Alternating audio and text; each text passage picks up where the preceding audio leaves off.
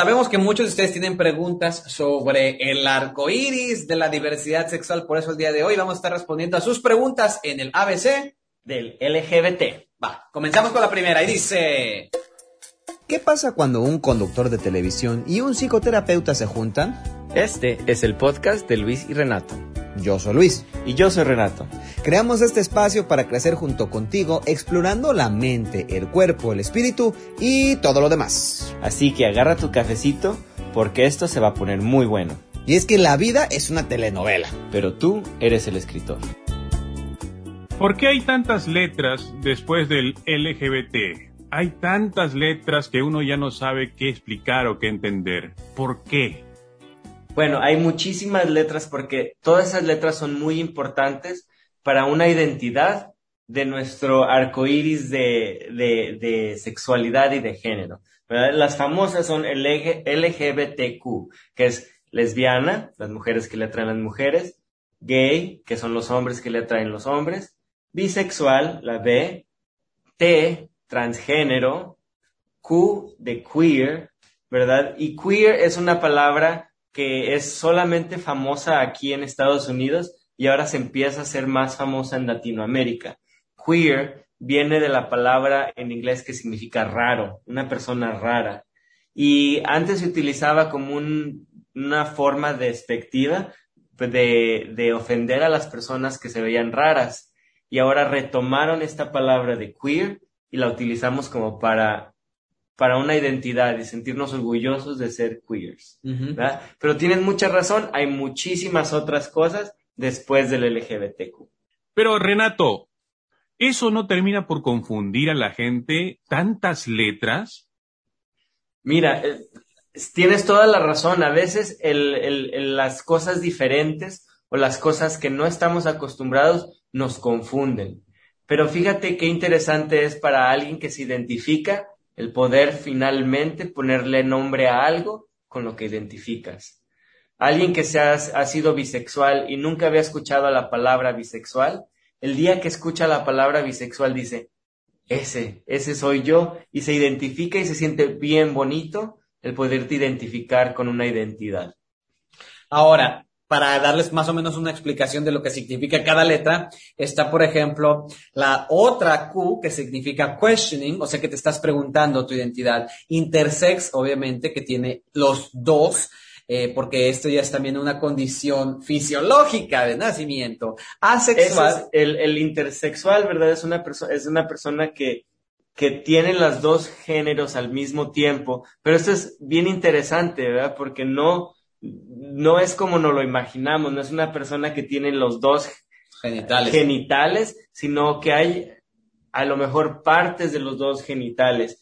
Y anteriormente, a estas personas los, les hacían una cirugía cuando estaban bebés y los hacían a los papás elegir alguno de los dos géneros. Pero ahora se les permite crecer y nacer así, ¿verdad? Y cuando ya estén mayores, ellos pueden decidir si quieren alguna cirugía como para afirmar algún género o quieren seguir así. También están los pansexuales. El pansexual es la persona que le gusta mucho el pan, ¿verdad?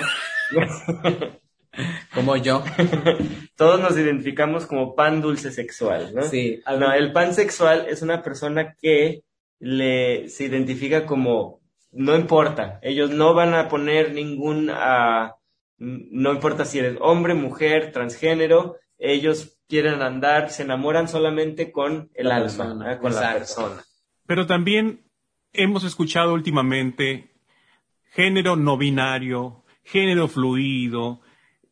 ¿Qué es eso?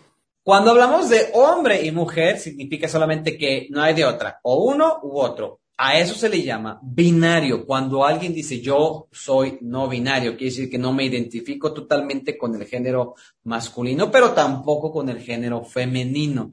Es algo como entre los dos. Es como crear tu propio género que puede fluctuar. A veces dices, me levanto y hoy me quiero poner un vestido. Y al día siguiente dices, hoy me voy a poner un pantalón porque hoy me siento más pues más, hombre, por decirlo así, ¿no? Me identifico más con el género masculino. A eso se refiere el no binario y también el género fluido.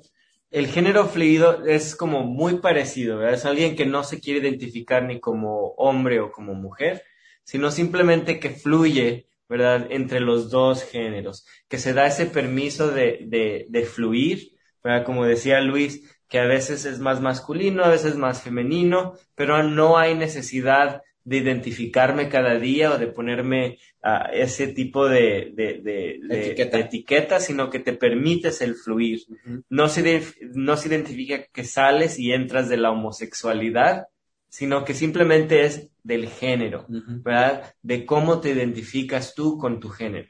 Y, y, básicamente el género es lo que vemos, ¿verdad? Es, si yo me pongo una falda, un vestido, un moño, un, me pongo maquillaje, son cosas que la gente va a identificar, como más femenino. Apuesto si yo me pongo una camisa, un traje, unos shorts, un pantalón, zapatos, botas, ¿verdad? Que son cosas consideradas más masculinas. Porque al final de cuentas, el género es algo que se construyó por la sociedad, no es como que nacemos y ya, desde que naces todo es rosita, todo es azul. Nosotros como sociedad hemos ido marcando qué es bueno para los hombres y qué es bueno para las mujeres. Si regresamos hace 200 años, los hombres usaban más maquillaje que las mujeres, usaban pelucas. Eso era significado de estatus. Entonces, eh, ahora que de repente las identidades de género están cambiando, es que nos permitimos fluir y pues las personas que se sienten cómodas con esta fluidez se expresan de esta manera. Esto nos preocupa muchísimo a nosotros como adultos, como padres, porque como adultos no entendemos tanta variedad de lo que hay y nos preocupa mucho que a nuestros hijos en sus clases eh, ya a ellos se les esté enseñando esto de tanta diferencia. Y nos preocupa porque podemos pensar que los confunden más que los aclaran. ¿Cuál es la opinión de ustedes? Desde el punto de vista de alguien que es gay, te puedo decir que no te puede cambiar quien tú eres. Yo soy hijo de una familia normal, entre comillas, un hombre y una mujer, y toda mi vida quise ser normal, entre comillas, o sea, heterosexual, y no pude cambiar. Así es que eh, si yo de chico hubiera sabido que puedes ser gay y puedes tener una vida plena y que está bien ser gay, simplemente hubiera sido yo desde más temprano y me hubiera ahorrado muchísimo, muchísimo sufrimiento. Ahora, si alguien no es gay y le enseñan que puede ser gay, no significa que te vas a convertir, porque nuevamente, si yo hubiera podido convertirme, me hubiera hecho heterosexual. Sí, y, y tradicionalmente, ¿verdad? En las escuelas nos da información y tradicionalmente las generaciones de antes saben menos que las generaciones modernas. Entonces ahora los niños es obvio que tienen mucha más información de la que tuvimos nosotros cuando estuvimos creciendo. Eso no significa que somos mejores o peores, simplemente que tenemos más información. Conforme vamos conociendo más cosas, les vamos poniendo nombre. Conforme vamos creciendo, vamos identificando diferentes cosas, ¿no? Lo mismo que te, mencionaba hace rato de la bisexualidad, ¿verdad?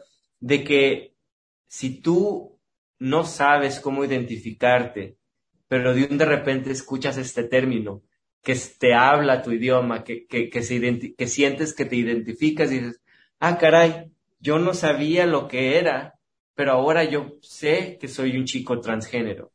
No, y esto nos ha pasado mucho en las historias que hemos contado aquí, De, de, las, de chicas transgénero, que cuando estaban creciendo ellas decían, pues yo no sé qué soy, simplemente sé que no soy ni gay ni, ni, ni hombre. Y una vez que crecieron y, se conectaron con la palabra transgénero, dijeron, ah, eso, soy. Y les da tanto gusto el poder identificarse con algo y decir, ya puedo explicar. Y también a las personas que no son LGBT, les da la oportunidad de entender para respetar y para apoyar a las personas que sí lo son. Y siempre hemos conversado también, por ejemplo, algo que nos mantiene muy confusos con amigos y con amigas que son padres de familia.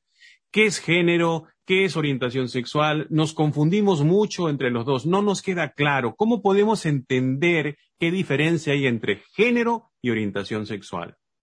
Muy buena pregunta. Luis les va a explicar qué es orientación sexual. Fácil. Orientación sexual es de quién me enamoro, de quién me siento atraído. de los hombres, de las mujeres, de ambos. Esa es la orientación sexual. A mí me gustan los hombres, entonces eh, soy un hombre gay. Si a mí me gustan las mujeres, soy un hombre heterosexual. Punto. ¿De quién me enamoro? Y si me gustan los dos, pues soy un hombre bisexual. Y la identidad de género es cómo me visto, cómo me ve la otra gente, ¿verdad? Si yo me pongo botas y, sombrero y, y, chamarra de cuero, a lo mejor quiero que me vean como más masculino. Si yo me pongo vestido, este, tacones, este maquillaje, quiero que me vean como más femenino. Entonces, la identidad de género es cómo me identifico yo. ¿Me identifico más masculino, más femenino o ninguno de los dos? No tiene nada que ver con el sentimiento ni con quién me enamoro. Tiene que ver conmigo, con quién yo me siento. Y aquí sí viene otra pregunta que también siempre nos confunde porque escuchamos, nos parece lo mismo, pero luego nos explican en los medios que es diferente. ¿Qué es un trans? ¿Qué es un transexual? ¿Qué es un travesti? ¿Qué es un transgénero? ¿Cuál es el término correcto? Y si es diferente, ¿qué significa cada uno? Comenzamos con transvesti, que es alguien que hace show. Y en inglés se conoce como drag queen. Y el ser transvesti no tiene nada que ver con la orientación sexual o la identidad de género. Las otras dos, ¿verdad? Que es transgénero y transexual, son ahora, ¿verdad? Ya solamente se utiliza transgénero el transexual, la palabra transexual ya quedó eliminada de nuestra, de nuestro ABC, ¿verdad? Ahora ya no nos importa, ¿verdad? Porque no nos debe de importar si alguien se ha hecho una cirugía o no una cirugía. Antes la utilizaban para las personas que han ido a ese procedimiento de, de transgénero, ¿verdad? Una vez que ya se hacían la cirugía y antes de que se hacían la cirugía. Ya no nos importa, no, no tenemos el derecho de preguntarle a nadie si o no se ha hecho la cirugía, Simplemente los identificamos como transgénero o por corto trans. ¿Por qué la importancia de pronombres? ¿Por qué se le da tanta importancia a los pronombres? Los pronombres son bien importantes, ¿verdad? Porque el pronombre es cómo te identifican las personas, ¿no? Si te están dando el respeto que tú necesitas, ¿verdad? Como persona. Entonces, si yo me identifico como hombre, utilizo usualmente pronombres masculinos como él, ¿verdad? Si, soy una mujer o una mujer transgénero, yo me identifico con pronombres femeninos como ella. Ahora, ¿verdad? También se está convirtiendo más común los pronombres neutros. En español utilizamos ella, ¿verdad? Que son pronombres que no te identifican como hombre ni como mujer. Estos son muy, muy importantes. Respetar los pronombres de las personas, especialmente cuando nos están dejando saber. Si yo te digo, hola, mi nombre es Renato y mis pronombres son ella, yo espero que me respetes y utilices pronombres femeninos. Es como decirle, este, mi nombre es Renato. No, pues a mí no me gusta tu nombre, yo te voy a decir Pancho. Y todo el rato te voy a decir Pancho. Y le digo, no, pero mi nombre es Renato. No, no, no, tú eres Pancho. Así se siente cuando te dicen los pronombres incorrectos. Es muy importante respetarlos. ¿Sienten que hay una resistencia de las personas a este nuevo cambio de palabras, de pronombres? ¿Hay una especie de enfrentamiento o creen que la sociedad lo está aceptando? Yo creo que sí hay un, no hay poco, sino que hay bastante resistencia al, al, al, cambio que ha estado existiendo ahora en, en, en, todos los lenguajes, ¿no? En español y en inglés, hay esta resistencia, es decir, no, así es mi lenguaje, así es mi idioma y lo voy a guardar por siempre. Pero la verdad y la realidad es que nuestro lenguaje ha estado cambiando por años. El español que hablamos el día de hoy no es el mismo español que hablábamos hace 50 o 100 años. Incluso ahora, ¿verdad? Utilizamos muchísimas palabras en inglés que hemos incorporado en el idioma español, como si nada, pero simplemente porque alguien te lo está pidiendo por respeto, nos ponemos enojados y decimos, no, no lo voy a respetar porque arruinan mi, mi lenguaje. Para empezar, mira nuestro idioma. nosotros no hablamos español hasta hace cuando nos, nos conquistaron los españoles. Antes hablábamos otros idiomas. Siempre cambiamos, siempre nos transformamos y va a seguir transformándose el idioma, nos guste o no nos guste. Exacto. Hace años no, podías decir, haz clic en el link. ¿What? O sea, haz clic, eh, what? haz clic en el link. O palabras como influencer, influencer, youtuber, Cool. cool, instagramer. Es más, hasta buchón, buchona no existían y los hemos ido integrando. Entonces, ¿por qué no integrar otras cosas? ¿Por qué razón se le da tanta importancia a la sexualidad? ¿No es realmente eso uno de los problemas de la sociedad? ¿Por qué le tenemos que dar tanta importancia a la sexualidad? Esto, esta pregunta me encanta. Fíjate, ah, leí un artículo donde hablaba de la necesidad de hablar del género, ¿no? Y la, la necesidad de hablar del género no se trata de nosotros empujar este, esta agenda de que hablemos, hablemos, hablemos del género, sino se trata de seguridad. Tenemos que hablar de género y sexualidad porque no nos sentimos seguros, porque no tenemos los mismos derechos, porque no se nos protege de la misma forma. ¿Verdad? Si yo no tuvi si yo tuviera los mismos derechos, si yo me sintiera tan cómodo en mi sexualidad o en mi identidad de género, ni siquiera fuera tema de hablar. Pero como las otras personas se han encargado de hacerme sentir inseguro, de hacerme sentir que estoy en peligro, o de criticarme, o de hacer eso, por eso yo tengo esta necesidad de decir, no, vamos a explicárselos con, con manzanas y peras para ver si así nos pueden respetar y mantener a salvo. El hecho de haber crecido pensando de que somos solamente hombre y mujer es lo que hace daño, por ejemplo. Lo que hace daño, yo creo, es el estar cerrados a las opciones, a las posibilidades, a pensar que las cosas se tienen que hacer de cierta manera, al no estar abiertos a entender que hay personas que no piensan como yo, que hay personas que sueñan con hacer cosas distintas a mí.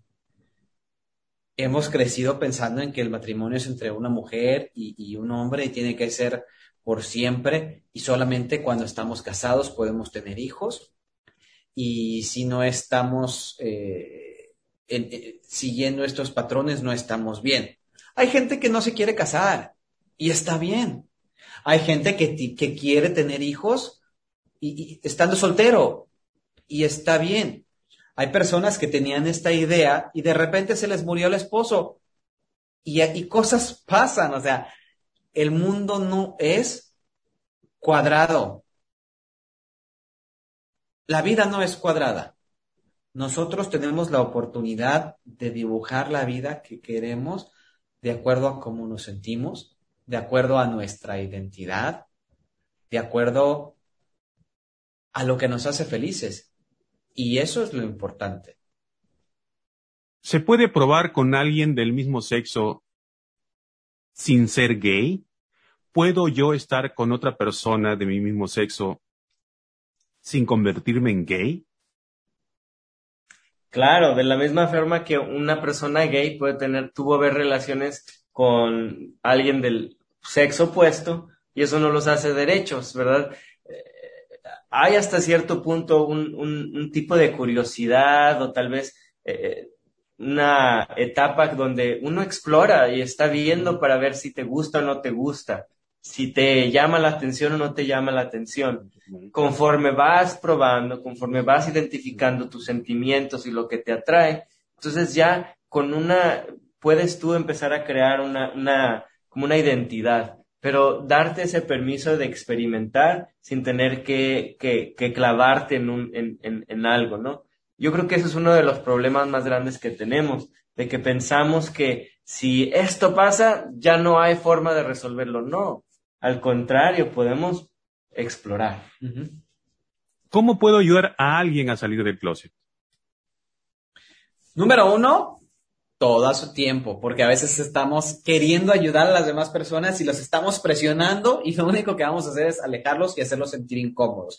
Cada quien tiene su tiempo, cada quien está viviendo su proceso de acuerdo a lo que esté sucediendo dentro de ellos, a la madurez que tengan, al entorno que tengan, porque a veces no quieren salir del closet porque no se sienten seguros en sus familias, porque los pueden rechazar, porque los pueden correr de sus trabajos o de sus casas, etcétera, etcétera. Lo mejor que podemos hacer es mostrar nuestro apoyo, puede ser directamente o, mejor aún, puede ser de manera indirecta. Un ejemplo, yo quiero ayudar a mi sobrina, sobrino que salga del closet, decirle, hey, mi amigo eh, Luis y su pareja Renato se casaron en Puerto Vallarta y tuvieron una boda espectacular y me da mucho gusto que una pareja gay pueda ser tan feliz. Los quiero mucho y son un ejemplo para, para otros. Si quieres ver las fotos, aquí te paso el Instagram. Ese es un ejemplo bien simple en donde tú estás diciéndole, it's okay to be gay y lo respeto y, y, y si en algún momento tú quieres hablar conmigo, yo voy a estar aquí para ti. Y entre tantas, de repente, confusión para algunos de nosotros, ¿cuál sería el consejo de ustedes hacia el público? El consejo que yo tengo para las personas que nos están escuchando y que tienen dificultad de entenderlo es no se lo tomen a mal. Respiren profundo, todo va a estar bien.